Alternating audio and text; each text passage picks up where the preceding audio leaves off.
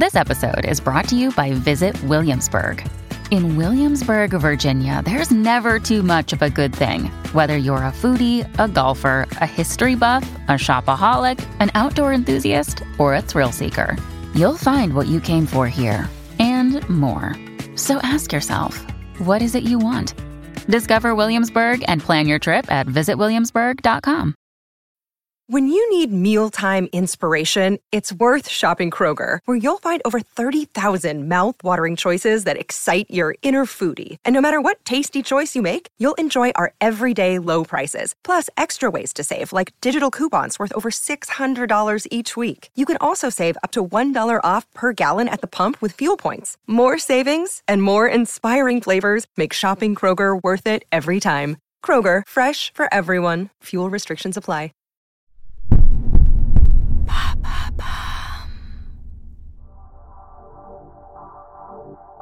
Bonjour, je m'appelle Alice Vacher et avec l'agence de podcast Bababam, nous avons décidé de lancer l'empreinte. Nous partons à la rencontre d'entrepreneurs, de PDG de grands groupes, de directeurs de la communication, de la RSE, qui se battent chaque jour pour valoriser l'image, l'empreinte de leur entreprise.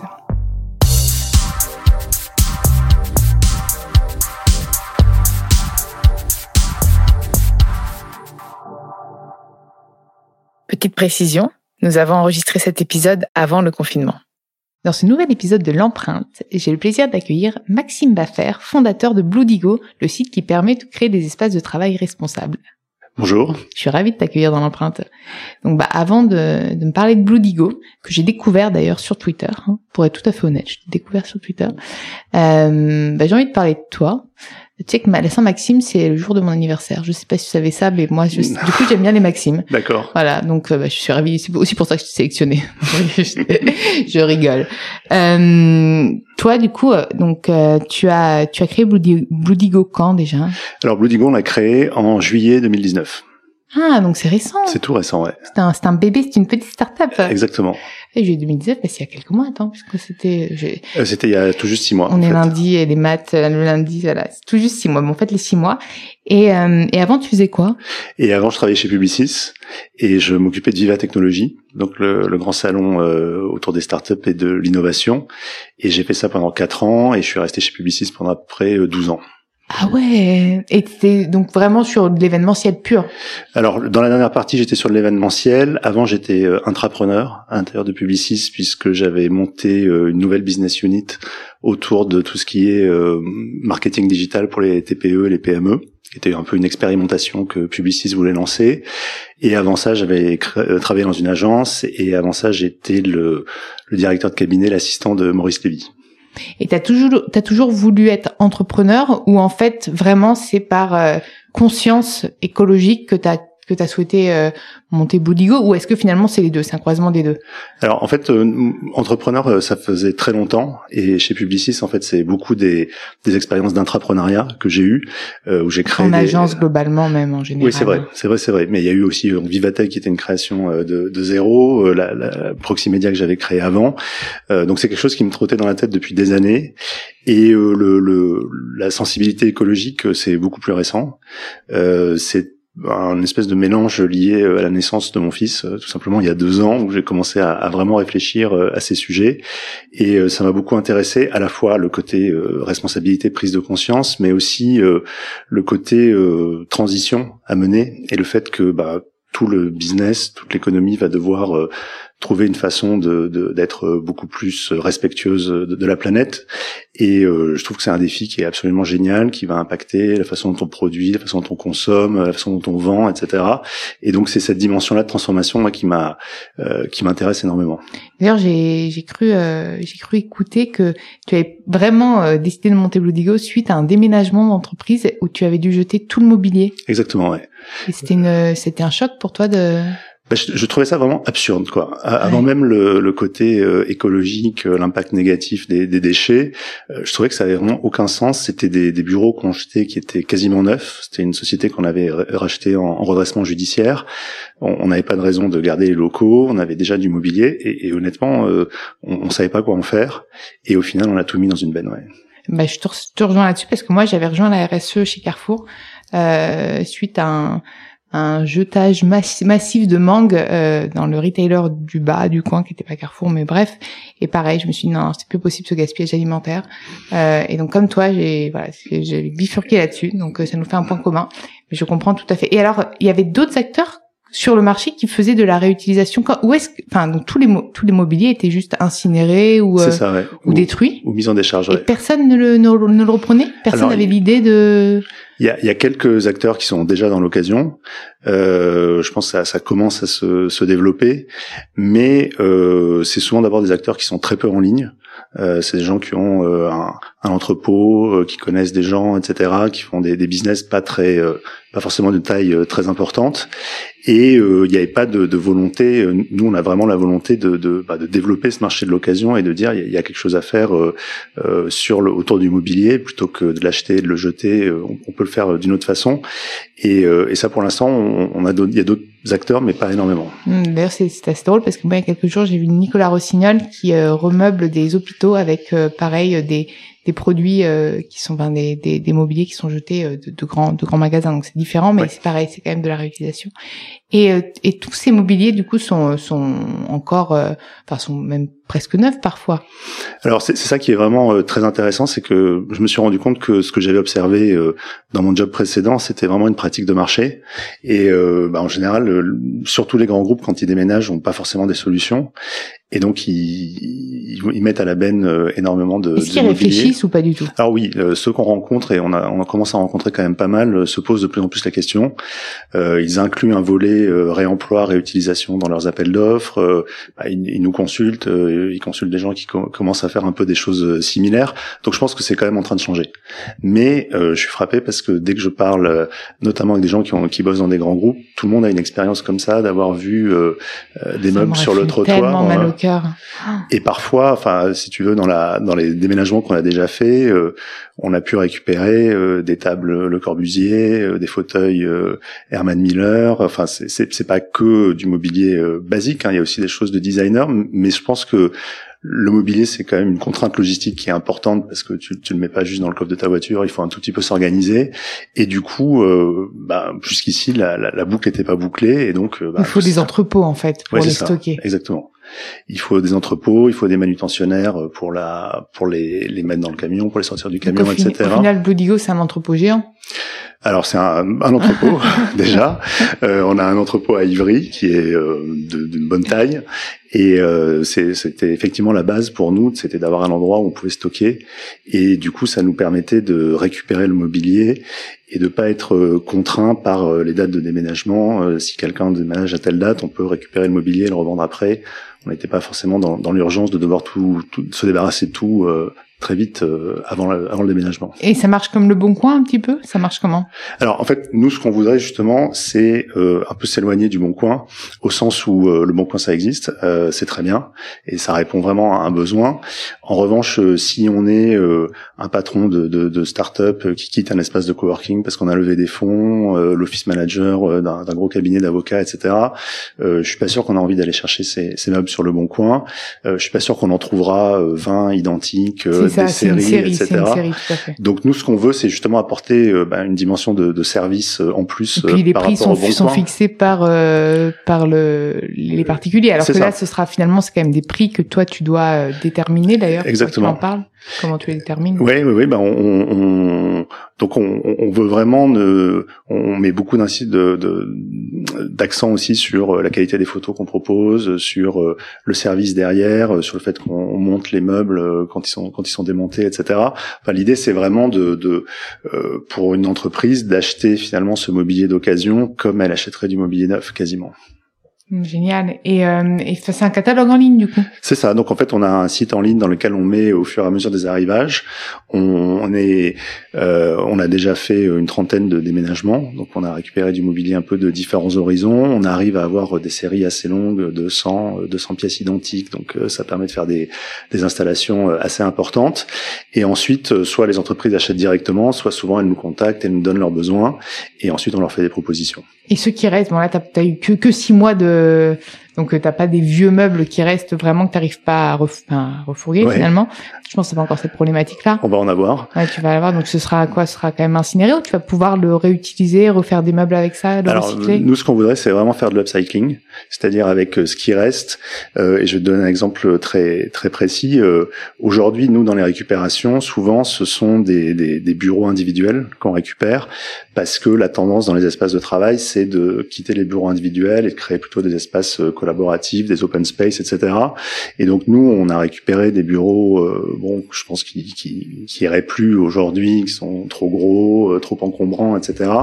Et donc on a commencé des contacts euh, avec des entreprises adaptées, avec différents partenaires qui réutilisent le bois, du coup les Exactement. matériaux. Et notre objectif, ce serait vraiment de dire sur la plateforme, on a à la fois du mobilier d'occasion et du mobilier upcyclé. C'est génial.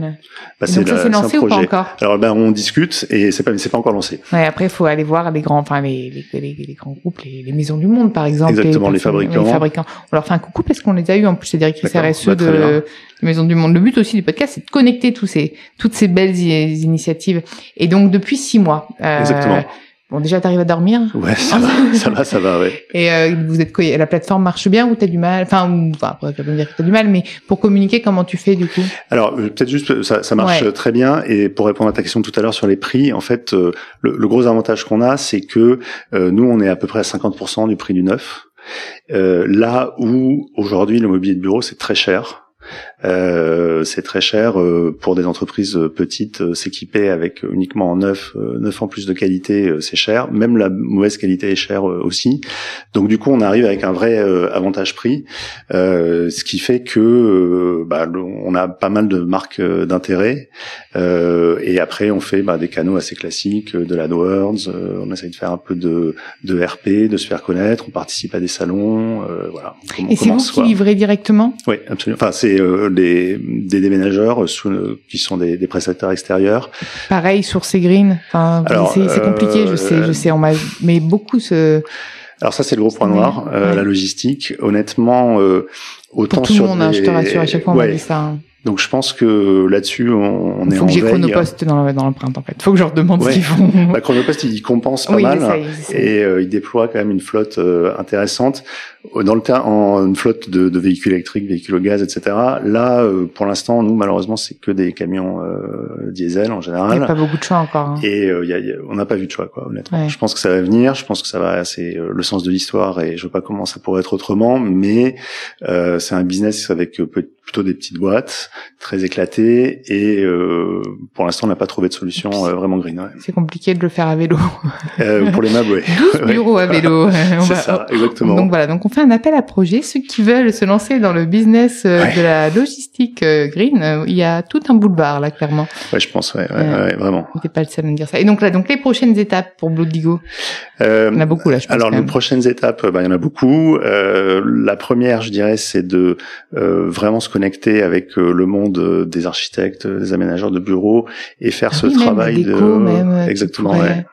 Donc faire ce travail de, de sensibilisation pour euh, euh, faire en sorte que ben on, on fasse passer le message que l'occasion euh, ça peut être tout à fait une bonne alternative, qu'il n'y a pas besoin systématiquement d'acheter du, du mobilier neuf.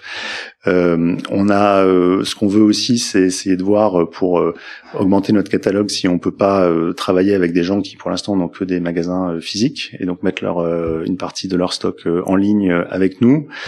Et on s'aperçoit que même chez des, des fabricants de meubles neufs, ils ont très souvent euh, des, du- des meubles d'exposition, ils ont très souvent euh, du mobilier. euh, finalement, il y a une erreur de commande et donc ils le stockent euh, et c'est des stocks un peu morts. Justement, les meubles d'exposition, c'est incroyable le gaspillage. Ça absolument, C'était ouais. justement Nicolas Rossignol qui m'en parlait. Ça, c'est incroyable. J'ai Ouais. été choquée. Ah oui, non, non, je pense que vraiment, euh, euh, il y a énormément d'opportunités à ce niveau-là, euh, de euh, bah, d'activer ces stocks qui sont un, un peu morts et du coup de réduire le gaspillage, réduire la production de, de neuf avec un, un impact positif. Euh, et puis la deuxième étape pour nous, c'est ce que je te disais, c'est la création de nouveaux mobiliers à partir de le projet d'upcycling, qui est un bon, qui est un très bon projet pour nous. Ouais. Ouais, c'est en plus ça doit être génial, c'est hyper challengeant.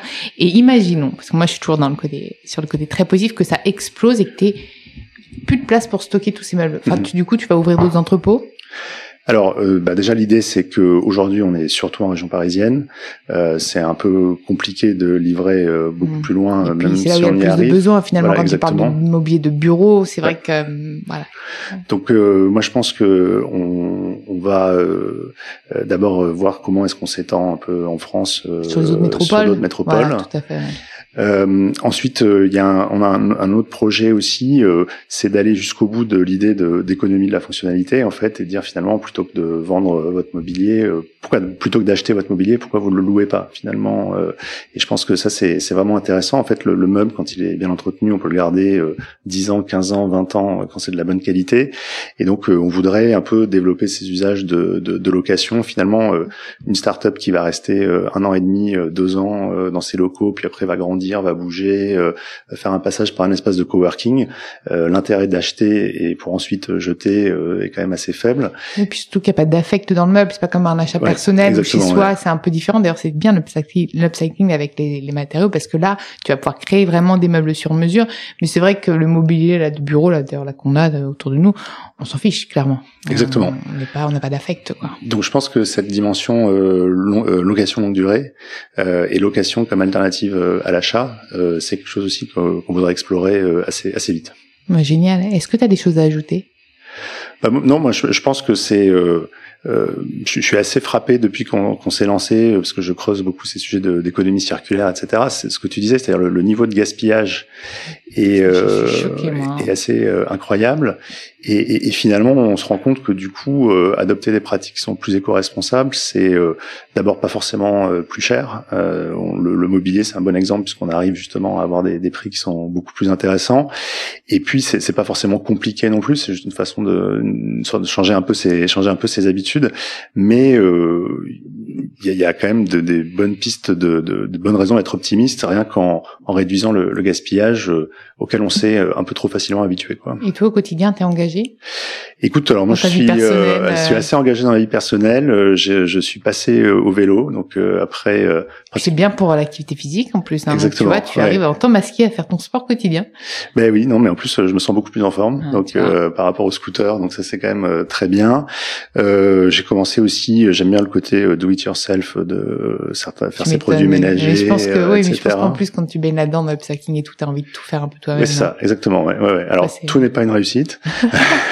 du premier coup, en tout cas. Pas grave, il faut se satisfaire des petites étapes. Ouais, mais T'as tenté quoi par exemple comme les gros échecs de de, de, trucs euh, la lessive, ça a été un peu Ah un, ouais. un échec, ouais, ouais, Tes ouais, fringues sont sorties. Euh... Bah c'est surtout en fait euh, moi j'ai un garçon un petit garçon de deux ans donc euh, besoin Ah de oui, ouais, ouais, de bien laver, bien laver etc et euh, bon c'était pas très efficace Euh, du coup j'ai trouvé il y a, il y a un magasin de, de lessive en vrac qui s'est ouvert pas très loin de chez moi donc euh, je, je passe par là pour l'instant non moi ce que je disais tout à l'heure c'est-à-dire je pense que c'est vraiment intéressant c'est moi je fais vraiment un parallèle avec le toute la révolution du digital euh, dans lequel je baigne euh, depuis euh, depuis que j'ai commencé ma vie professionnelle Parce quasiment que c'est vrai que t'étais complètement digital, presque digital native déjà à l'époque. alors c'est gentil mais... Bah non, mais je te rajeunis.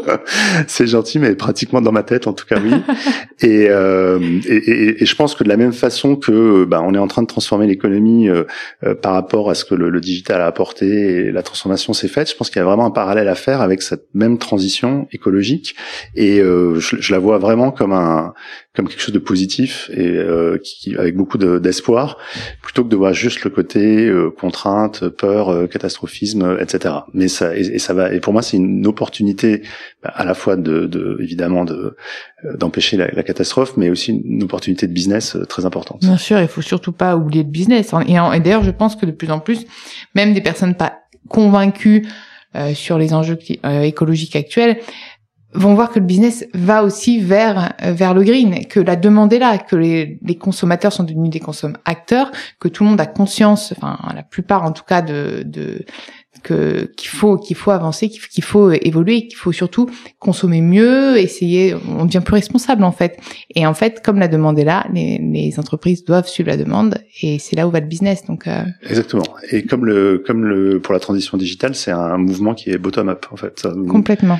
Mais euh, mais je pense que les, les entreprises s'en rendent compte beaucoup plus vite et et ça, ça fait plaisir de voir euh, aussi bien euh, les startups euh, qui se créent dans ce domaine euh, dont on fait D'ailleurs partie. aujourd'hui, même dans les startups qui se créent, il y en a plus aucune que je vois sans dimension éco, enfin au moins avec une un pendant euh, éco-responsable. Exactement. Et puis tu as, le côté, en fait, tu as la pression euh, des consommateurs dont tu parlais. Nous, ce qui nous est quand même très souvent revenu, c'est euh, euh, la pression des salariés aussi, en fait. Complètement. Tu sais que dans la dynamique RH, tous les talents euh, partaient vers des startups euh, engagées, etc. Alors que les grands groupes avant, on allait, on voulait aller vers les grands groupes, etc. Maintenant, plus du tout. Mais vraiment, les têtes bien pensantes euh, veulent aller vers des vers des missions ou des entreprises qui ont du sens et qui euh, et qui œuvrent pour l'écologie. Oui, absolument. Et nous, c'est vraiment quelque chose qu'on a vu, euh, y compris dans les directions euh, immobilières euh, ou des services généraux qui sont pas forcément les, plus en pointe en termes de, de RSE, mais c'est une telle demande de la part de leurs salariés et un, en plus un, fact-checking très fort de la part des salariés qui regardent les meubles qui sont achetés, la provenance des produits qui sont proposés dans l'entreprise, etc. Et du coup, bah, ils s'y mettent aussi parce que c'est c'est leur intérêt, quoi. Mmh, je suis entièrement d'accord avec toi. Mais écoute, j'étais ravie de t'avoir dans l'empreinte. merci. Et je vous remercie à tous d'avoir écouté l'empreinte. Vous pouvez retrouver tous les épisodes sur Deezer, Spotify, Podinstall et toutes les applications de podcast. N'hésitez pas à liker, partager et commenter le podcast et proposez-moi des profils tout aussi inspirants. Je me ferai un plaisir de les accueillir dans l'empreinte.